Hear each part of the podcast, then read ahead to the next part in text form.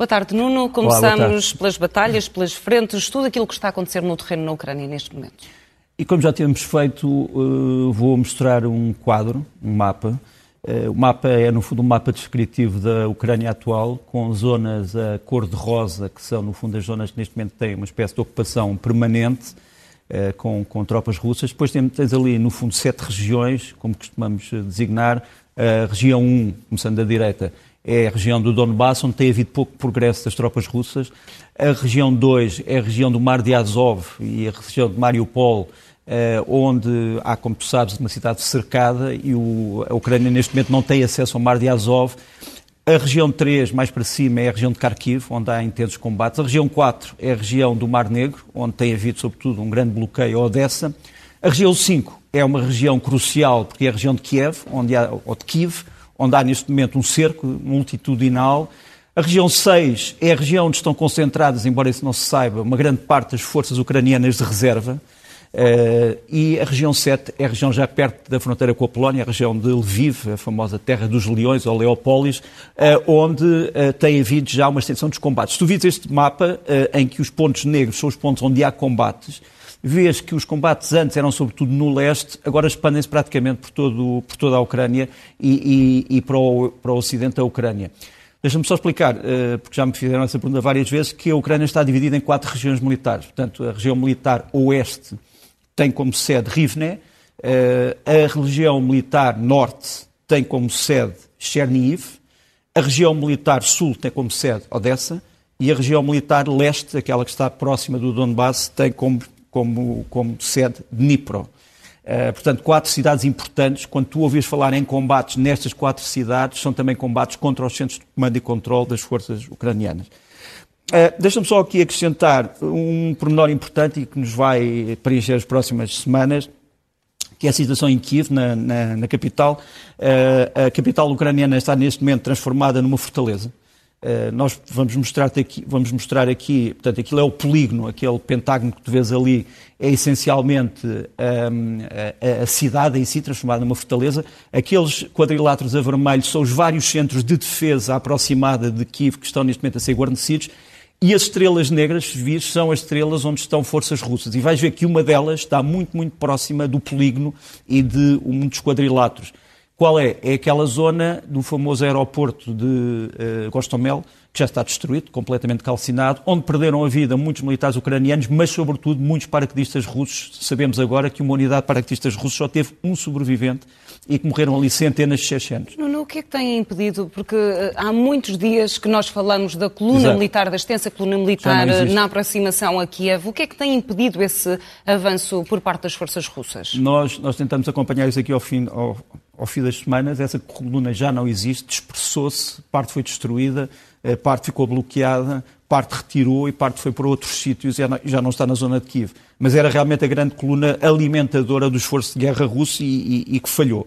Deixa-me só mostrar-te um terceiro elemento, que é um elemento que é controverso, obviamente, porque todas as semanas nós temos uh, notícias de perdas humanas, materiais, uh, e temos aqui a versão uh, das perdas russas segundo a Ucrânia e a versão das perdas ucranianas segundo a Rússia e vê a grande divergência, que os ucranianos dizem que há 14.400 mortos russos, os ucranianos, os, os ucranianos dizem que há 14.400 mortos russos, os russos dizem que há 5 mil mortos ucranianos. Os ucranianos dizem que destruíram 210 aviões e helicópteros e mais de 17 drones.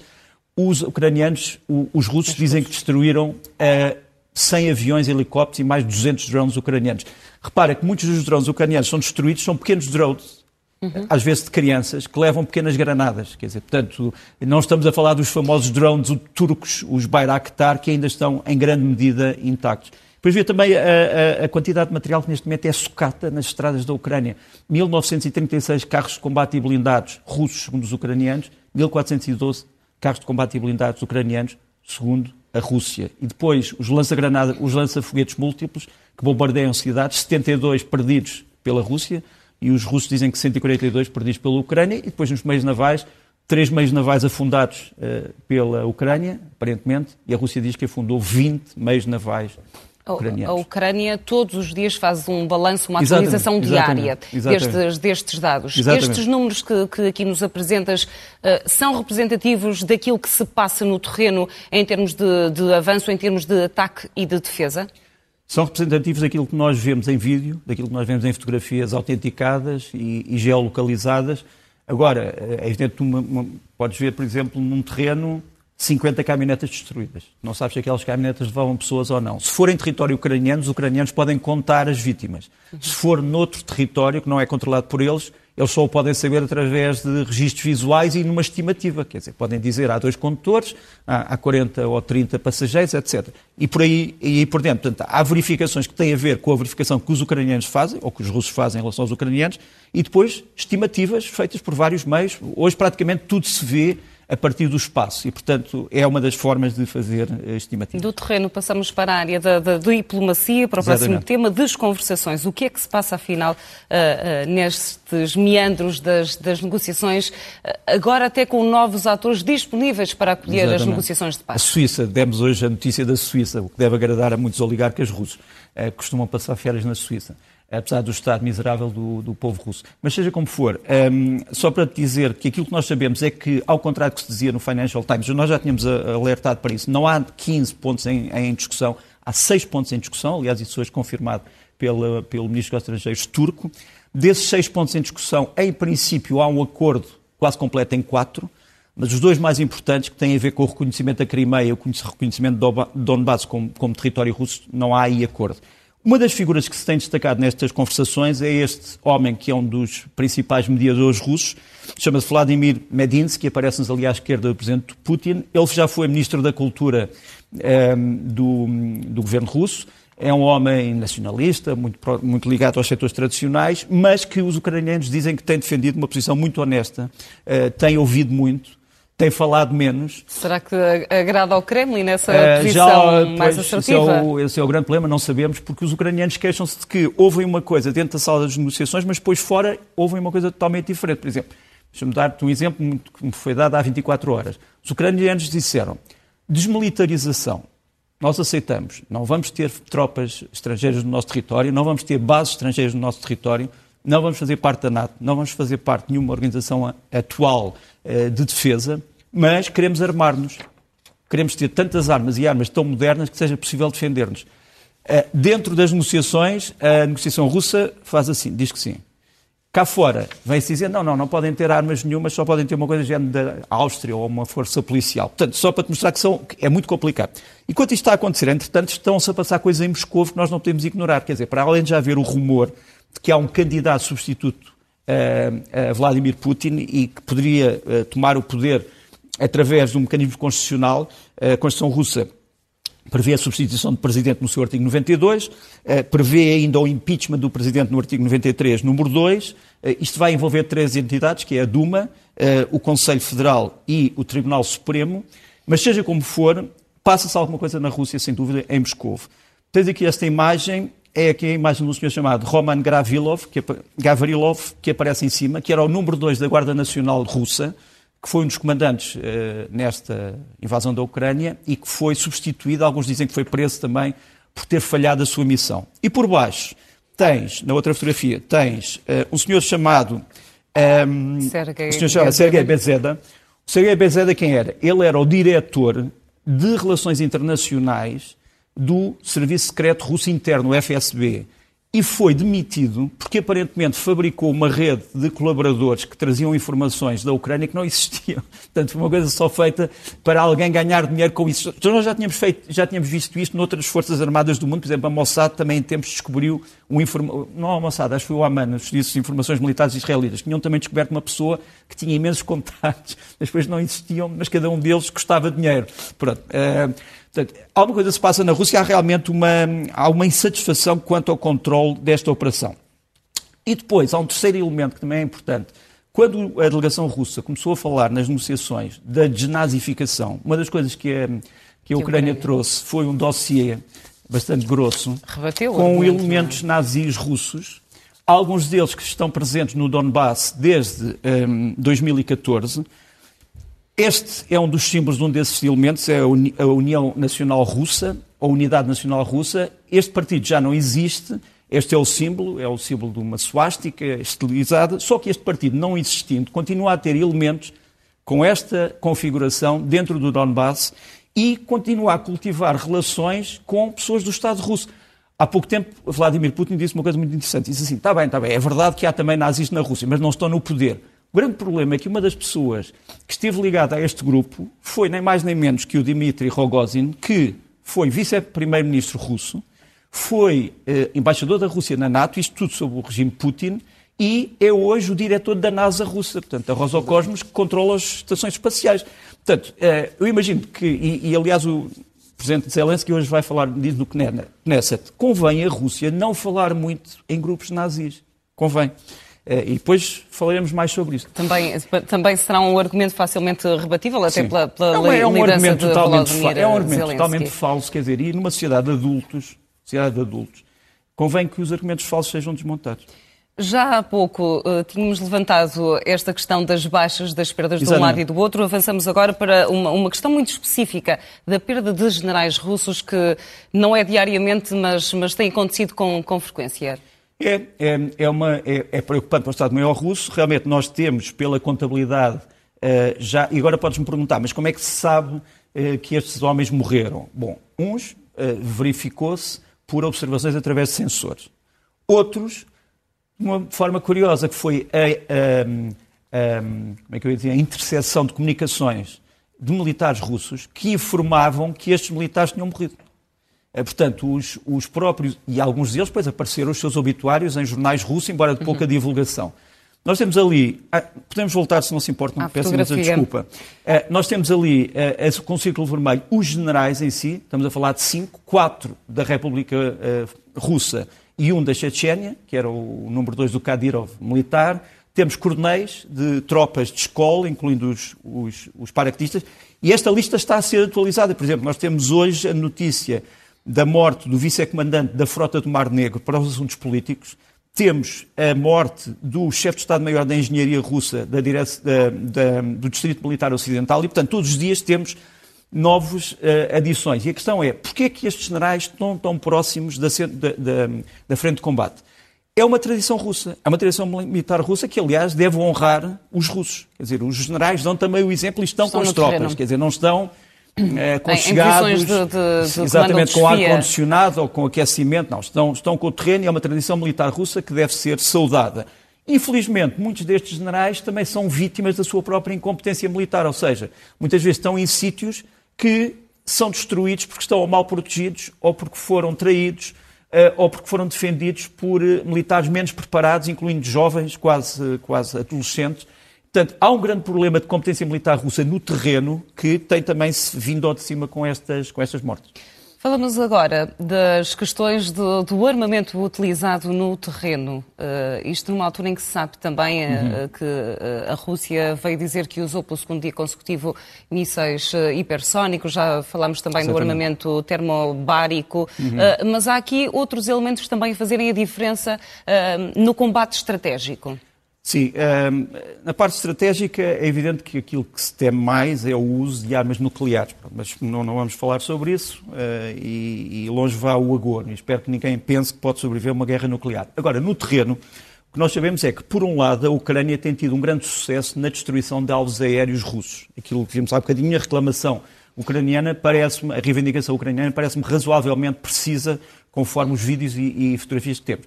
Agora, o que é que pode alterar as coisas? Olha, primeiro ali em cima é o míssil S-300, que é uma espécie de Patriot, míssil Patriot de fabrico russo, que é detido pelos ucranianos, mas que tem sido destruído pelos russos. E que neste momento está a ser outra vez fornecida por quem? Por países da NATO, que também já tinham este sistema. Este é o sistema uh, S-300 nas mãos dos eslovacos, numa manobra com os búlgaros, e esses sistemas já foram nós não vamos. É evidente que o número para os ucranianos é secreto, mas digamos que cerca de 80 lançadores destes mísseis, que são mísseis de muito longo alcance, já foram enviados para a Ucrânia. Muitos deles ainda antes do discurso de Joe Biden a anunciar a possibilidade destes mísseis irem. Depois temos ali embaixo, à esquerda, o chamado míssil Stinger Dual, Os Stinger são armas muito conhecidas das últimas décadas. Estes foram altamente modernizados e são responsáveis pela destruição de drones e de aviões e helicópteros a voarem muito, muito, muito a baixa altitude. Depois tens ali a nova introdução, que vai ser um, enfim, um pesadelo para as tropas russas. Eh, são os drones suicidas americanos, os Switchblade, que são o quê? No fundo é uma munição que é lançada e depois é guiada por sensores e acaba por ir para o alvo e destrói-se ela própria com o alvo, por isso é que se diz suicida e causa muitas baixas. Do lado russo, falámos hoje disto, tens aí o MiG-31K, é um dos aviões que pode transportar este míssil destruidor, são 500 kg de explosivo, um míssil que é hipersónico, é o Kinzhal, que tem um alcance de 3 mil quilómetros. Quer dizer, pode ser lançado pelo MiG-31K cerca de mil, mil quilómetros, a 2 mil quilómetros, mas por um bombardeio de 3 mil quilómetros. É um míssil que anda, sabes a que velocidade, por isso é que nós não devemos apenas dizer que ultrapassa a velocidade do som. Seis, seis vezes? Não, uh, não 12 vezes, 12 vezes, 12 vezes Mach 12. Estamos a falar a 14.700 km por hora. Este míssil tem algumas. Enfim, um dia falaremos aqui sobre a guerra hipersónica, mas este míssil tem alguns problemas. É um míssil muito rápido. E fácil é de manobrar. Não, é que esse é, que é o é problema, é que não é fácil de manobrar, é que este míssil não é manobrável. Quer dizer, qualquer manobra que não esteja uh, rigorosamente registada pode fazer explodir o míssil. E, e, presumo eu que seja, por exemplo, bastante sensível uh, à pressão atmosférica, Sim, dúvida, uh, às condições meteorológicas. Tiraste portanto... umas palavras da boca e um dia desses podemos falar sobre isso. Mas implica para os defensores um sistema tão complexo de radares, subradares, armas de curto, médio e longo alcance que é extremamente caro. Então, a utilização deste, de, destes mísseis uh, em território ucraniano foi mais uma posição de, de força, de poderio militar? É São um... a mostra de que a Rússia pode entrar em qualquer sítio do território ucraniano sem ser detectada e sem ser interceptada, sem dúvida. Agora, se pudermos voltar à fotografia, só para mostrar a outra arma que também é, eh, de certa forma, desequilibradora, aparece ali embaixo, é um míssil de defesa costeiro, chamado Bastion, uh, russo também, que tem uh, mil quilómetros de alcance, estes estão instalados na Crimeia uhum. e que podem, uh, no fundo, destruir instalações de toda a costa uh, ucraniana sem grandes possibilidades de resposta, a não ser que os ucranianos usem o famoso outro míssil, já aqui falámos, o Neptuno, mas que tem ainda em pequenas quantidades. E, portanto, ainda nem todos uh, mostraram todas as cartas na manga. mas estamos, estamos para já assim. E vão 25 dias. Avançamos agora, vamos ver o que é que se passa à ah, luz. Deixa, do... Desculpa diz, lá, diz, eu esqueci de uma coisa. São, são demasiadas matérias para uma cabeça humana de pouca qualidade como a minha, que é, é que é aquilo que os ucranianos, infelizmente, ontem um amigo meu voltou-me a falar disso, né? que eles chamam Sezon Doshishif, que é o quê? É a época, a época das chuvas. O que é que é a época das chuvas? É a guerra dos mísseis.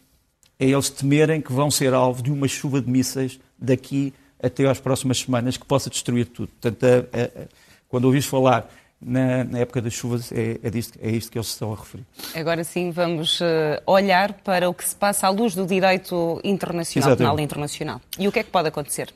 Olha, a verdade é que a, a, Rússia acaba de ser condenada no Tribunal Internacional de Justiça num processo ultra rápido, que nós aliás tínhamos descrito na semana passada, eh, em que no fundo a Rússia não, não se discute o problema de se havia ou não havia um genocídio, etc.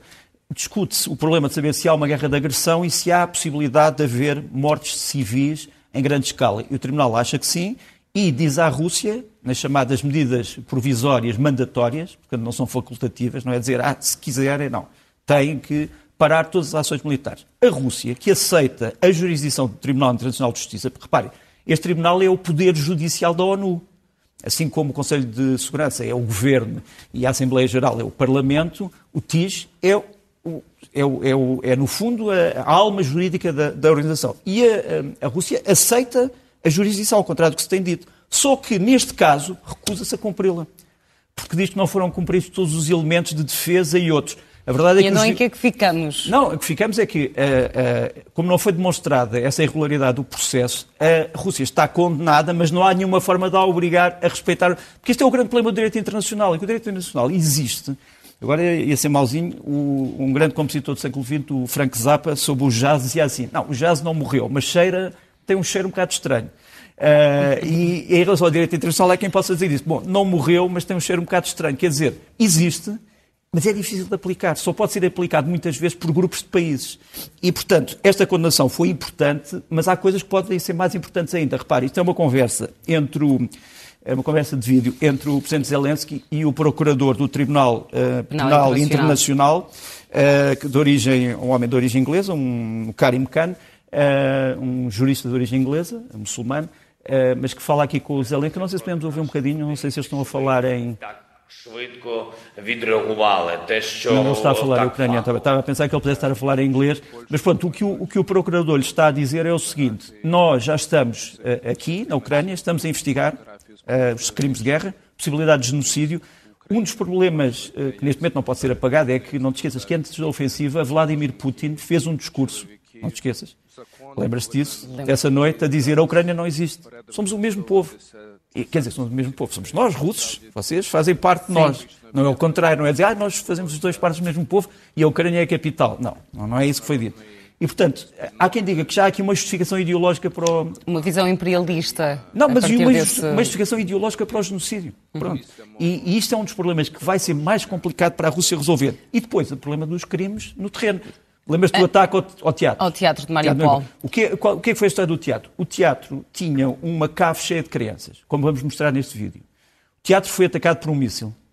Uh, a, a sorte destas crianças é que realmente a cave resistiu nós temos aqui aquela história que foi dita em alguma comunicação uh, social russa, ah, isto é mentira, não havia lá ninguém dentro. Não, essas são as crianças que lá estavam, desgraçadas, e que estão neste momento, a maior parte já salvas, mas muitas é difícil salvá-las porque os bombeiros vão buscá-las e de repente são atacados por morteiros e por, eh, por, por outros foguetes de, de origem russa, porque a cidade de Mariupol, cidade de Maria, eh, que já foi lembrada pelo Papa, aliás, hoje numa homilia perfeitamente funda, profunda, que deve ser consultada, é uma cidade mártir, neste momento, infelizmente. Nuno, mas ao contrário do, do, do reconhecimento do ah. Mais uma vez, esqueci uma coisa. A cidade de Donetsk, que é uma Sim. cidade nas mãos dos russos já desde agora, eh, foi também atacada com um míssil tático Tosca e morreram vários civis. A Rússia disse imediatamente que era um míssil ucraniano. Neste momento descobre-se pela geolocalização que foi um míssil russo que foi lançado do sudeste, portanto já é perto da fronteira com a Rússia, e que caiu e porque foi destruído pela própria defesa antiaérea russa que não sabia que era um míssil russo. Mas só para dizer que, que até aí eh, os planos, eh, os planos jurídicos russos não têm, não têm dado efeito. Só uma última questão a propósito deste, deste tema, porque a Rússia reconhece o TIS, Sim. apesar de alegar Sim, aqui irregularidades, mas não, não reconhece o Tribunal Penal Internacional. Mas nem os Estados Unidos também. os Estados Unidos também não reconhecem. Portanto, o Tribunal Penal Internacional é também um tribunal, de certa forma, emasculado, não é? Quer dizer, eh, castrado, pronto, para usar a palavra, palavra comum, e nós com poderes queremos, limitados. Nós, não queremos, nós não queremos, não queremos tribunais castrados. Avançamos para, para o próximo tema, no meio o Império, isto para falar uh, sobre a posição da China, depois de duas horas de, de, de uma conversa telefónica entre Exatamente. Biden e Xi Jinping. É, temos aí a fotografia da, da conversa, eh, depois deram, deram adeus, um como, dois, como dois velhos tios. E, e, com, grande respeito aos velhos tios, que eu também sou velho tio. Mas seja como for, uh, eh, na conversa que estávamos aqui a ter em off, ehm, a minha opinião sobre o que é que a China tem dito, a China não diz aquilo que a vão forçar a dizer. Quer dizer, e, e digo-te uma coisa, cada vez que os Estados Unidos e o Reino Unido disserem à China, digam isto, a China vai dizer o contrário. Portanto, não, não vale a pena estar a dizer à China o que é que ela deve dizer. A China sabe o que é que vai dizer, já condenou várias vezes o que se passou, mas na linguagem chinesa. Quer dizer, não fala do Sr. Putin, não fala na Rússia, mas tem atacado a posição russa no sentido de dizer que esta guerra é uma guerra totalmente desnecessária e que não serve a ninguém. E como se vê, também não apoiou a Rússia na famosa resolução uh, das Nações Unidas, que a condenou um, ehm, para, para, para todo o sempre perante a sociedade internacional. Uh, isto agora leva-nos também à questão de, de Israel, uh, que nos referimos há bocadinho. é verdade que Israel tem uma relação privilegiada com a Rússia porque tem uma colaboração com a Rússia na Síria colaboração que, que temos tentado explicar ao longo dos anos, mas Israel não se pode esquecer que votou contra a Rússia na famosa, eh, na famosa resolução do Conselho de Segurança. Não se absteve, votou contra a Rússia. E o Ministro dos Estrangeiros israelita, o Sr. Lapid, tem dito todos os dias que Israel, como país sofredor, com perdas humanas catastróficas, eh, tem todas, uh, todos os dias um pensamento para os ucranianos e condena firmemente esta agressão. Portanto, isso aí não há dúvida. Agora, que a, Israel não está ainda preparada, não tem estado preparada para cortar os fundos aos oligarcas, muitos deles que, aliás, repousam muitas vezes ou no Egito ou Israel das suas canseiras, entre aspas, isso é verdade, sem dúvida. Agora, deixa-me também dizer-te que há algum material. Eu não acredito que a China vá fornecer material militar à, à Rússia, pelo menos em, em, em, material significativo. Agora, que se me disseres, há material chinês que tem sido apanhado pelos ucranianos? Há. Olha, vou-te mostrar já aqui. É isto é o Baofeng UV82HP. Eh, é um, é um rádio, rádio-telefone. Uhum. Uh, foi apanhado a uma unidade de forças especiais russas, pelas forças especiais ucranianas, mas é um modelo muito antigo, é uma coisa muito antiga que os ucranianos têm coisas muito mais modernas que isto. E, portanto, é verdade que haja, e com certeza que os ucranianos também devem ter modelos chineses telemóveis e outras coisas, mas, portanto, não vamos fazer disto um, um bicho de sete cabeças. Quando, quando Xi Jinping diz que os Estados Unidos têm que assumir parte da, da responsabilidade Sim. no conflito, mas que Estados Unidos e China uh, têm uh, uma, a responsabilidade de, de, de manter a paz, paz. Com menos uh, Conselho de Segurança o que é que estas palavras Olha, sou... significam e aquilo que não é dito nestas palavras uh, podem significar? Primeira, a segunda, que é, uh, pela primeira vez em muito tempo, a China diz nós e os Estados Unidos somos parceiros. Pronto, é, é, é, o que quer dizer traduzindo, é do chinês para, traduzindo do chinês para português. E da primeira, é evidente que a China não faz parte do mundo da NATO, não faz parte do mundo dos Estados Unidos, não concorda com iniciativas militares feitas pelos Estados Unidos. Mas isso é também, traduzindo para os chineses, é um bocadinho de chover no molhado, já sabíamos. Quer dizer, a China quer mostrar ao mundo que, tem, que é um poder soberano próprio, que é uma superpotência, e que tem a sua maneira de ver as coisas. Agora, que a China não está ao lado da Rússia nesta aventura, chamemos-lhe assim para, para, ser civilizados, não está. Vamos a, ao nosso momento, Sim. espécie de perguntas e respostas. Olha, coisas que me têm sido perguntadas. Primeiro, uh, há, é verdade que há, como foi prometido pelo regime Bashar al-Assad, 40 mil sírios a irem para, para combater na Ucrânia, e isto foi anunciado aqui neste, neste Twitter oficial, não. Uh, há algumas centenas de militares sírios que foram enviados, nós aliás até demos, tivemos o requinte de dar a matrícula do avião que os foi buscar uh, à Síria, mas o regime de Bashar al-Assad precisa de 40 mil homens para se sustentar, portanto não vai enviar, isto é um problema de propaganda. Depois, seria muito difícil levar 40 mil homens da Síria para ali, estando o Mar Negro neste momento fechado a beligerantes, portanto não podem entrar navios russos, e, eh, enfim, não acredito que os, os, aviões russos fizessem uma ponta aérea de meses para levar 40 mil homens. Portanto, acho que isto não é verdade. Segundo, a pergunta se é verdade ou não, como nós tínhamos dito aqui na semana passada, que um destacamento de operações especiais de fuzileiros ucranianos destruiu muitos helicópteros russos em Kherson, que é uma cidade, como sabes, está ocupada, mas o aeroporto terá sido atacado. Temos aqui as primeiras fotografias reais de que isto foi verdade, portanto, realmente o aeroporto foi destruído, muitos helicópteros perdidos e temos, aliás, um vídeo que nos mostra a situação no terreno. Um vídeo que mostra um já vídeo, como é que ficou. Um vídeo que, aliás, deste, é curioso porque é um vídeo que neste momento suspeita que tenha sido feita pelos próprios destruidores, digamos assim, para mostrarem aquilo que tinham feito. Tens aqui os tais, os tais veículos com as marcas Z. Z é uma identificação uh, amigo e inimigo para não serem destruídos pelos próprios russos e quer dizer Ocidente. Portanto, são as tropas que vão para o Ocidente. O quer dizer reserva operacional, V são os veículos dos paraquedistas. Pronto, nós um dia explicamos uh, essa, essa signalética toda, embora já o tenhamos feito há uns tempos. Vamos falar sobre a uh, corveta uh, sim, Vasily Bykov. Sim, a corveta, chamada corveta invisível ou furtiva, o produto maravilhoso russo. Temos aqui a corveta a entrar em Sebastopol. Os ucranianos dizem que a afundaram.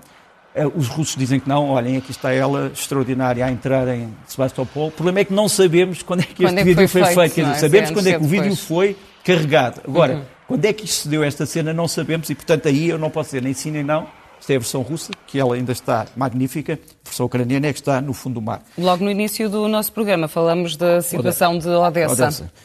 Perguntam-me, será que Odessa pode ser tomada no mar num assalto anfíbio? Uh, eu penso que não, mas pode haver outras formas de tentar tomar Odessa. Uma delas é através desta zona, que é fabulosa.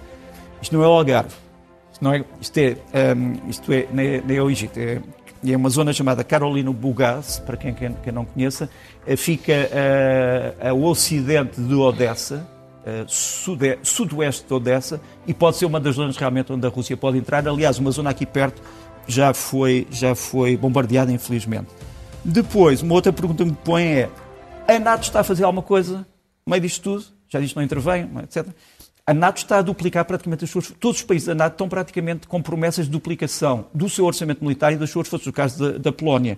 E a verdade é que muito perto da Rússia, e muito perto do norte da Rússia, tivemos, ou ainda temos, ainda temos o em curso o exercício Cold Response 2022, que tem 30 mil homens, 200 aviões, 50 eh, navios, e 27 países da NATO. Não, não faz está, sentido está nesta, nesta, nestes exercícios conjuntos Portugal participa apenas com 18 militares e com, com zero uh, elementos aeronavais. Nós, eu acho que nós este depois, exercício eu, já eu, estava marcado eu, depois, há, pronto, há oito meses. Estou, portanto... estou a aproveitar para dizer uma coisa, embora tenhamos muito pouco tempo, que é, no fundo, isto. Vou dizer o seguinte. O próximo governo português vai ter que olhar a sério para a defesa.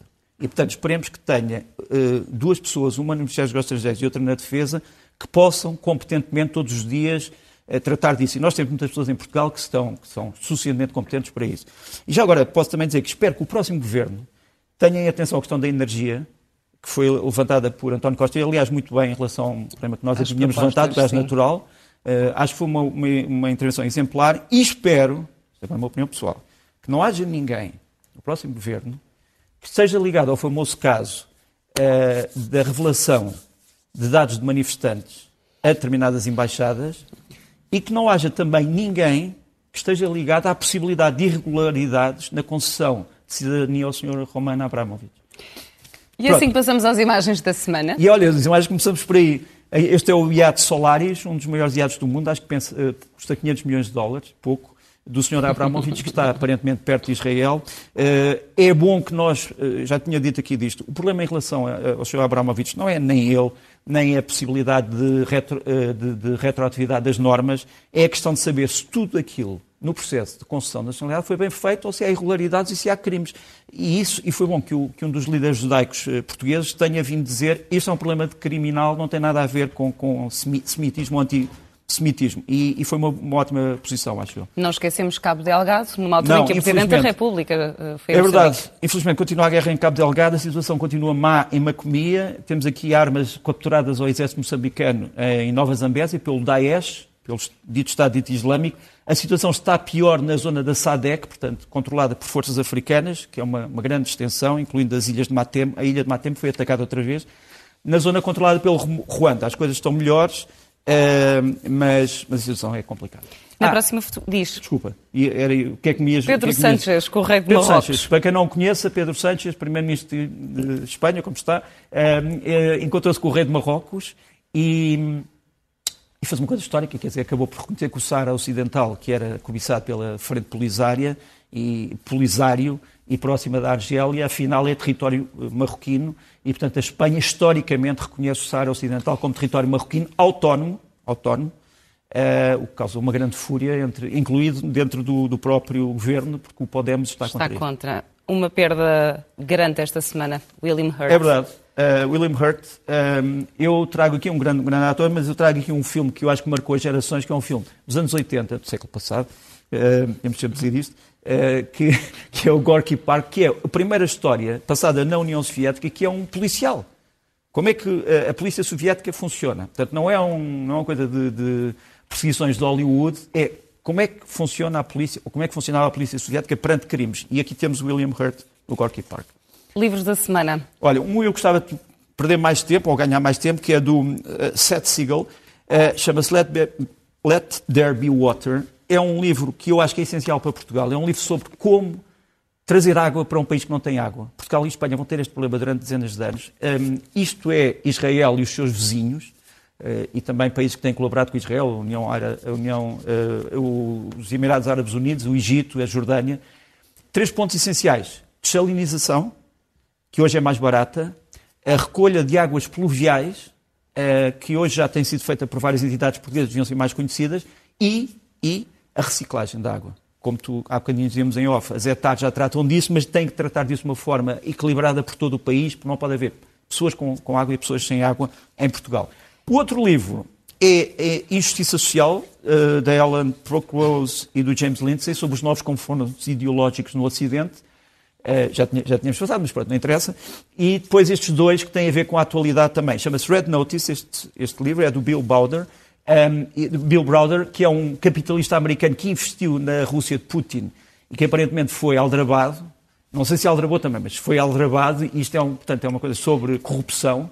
E um livro muito bonito, muito interessante, do Daniel Utrilha, em espanhol, uh, em castelhano, Mi ovni de la perestroika, quando os soviéticos achavam que podiam estar a ser vítimas de uma invasão de extraterrestre. Rapidamente, os filmes da semana. O Crime Olha, Georgetown. Uh, eu peço só tolerância, se possível, dois minutos. Uh, é o Crime Georgetown, do Christopher Waltz. Uh, do Christopher Waltz, que é um grande ator, como todos nós sabemos, mas que agora também é realizador, é o seu segundo filme. É sobre uma história, é uma história policial tradicional, muito bem feita, um bocadinho antiquada.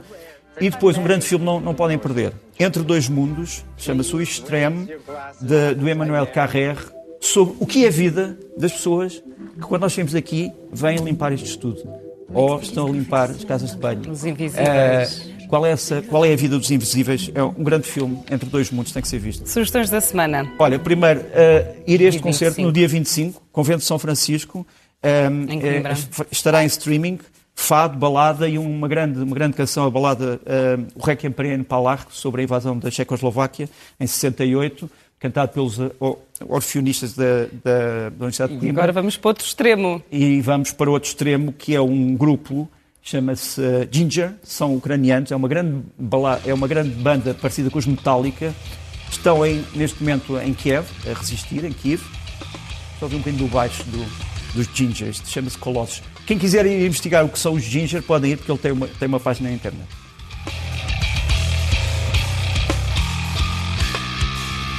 Um grande baixo. Passamos para Mário Barreiros. Olha, são só dois CDs, que é Mário Barreiros, que é um grande baterista, mas também um grande compositor, lançou agora dois quartetos sobre o mar, grande jazz português. E para terminar, ainda temos Manuel Malho, sem olhar o tempo. E temos o Manuel Maio sem olhar o tempo. Não sei se podemos ouvir um bocadinho Manuel Maio reabilitação de baladas, das cantigas de amigo, tudo, toda a tradição de balada portuguesa. Vagueio pela casa fechada. Recuperar aquilo que temos de, de, melhor e reinventar com aquilo que faz parte da nossa gênese. Nuno, foi um gosto. Até a próxima. Bom domingo. Até a próxima. Obrigado.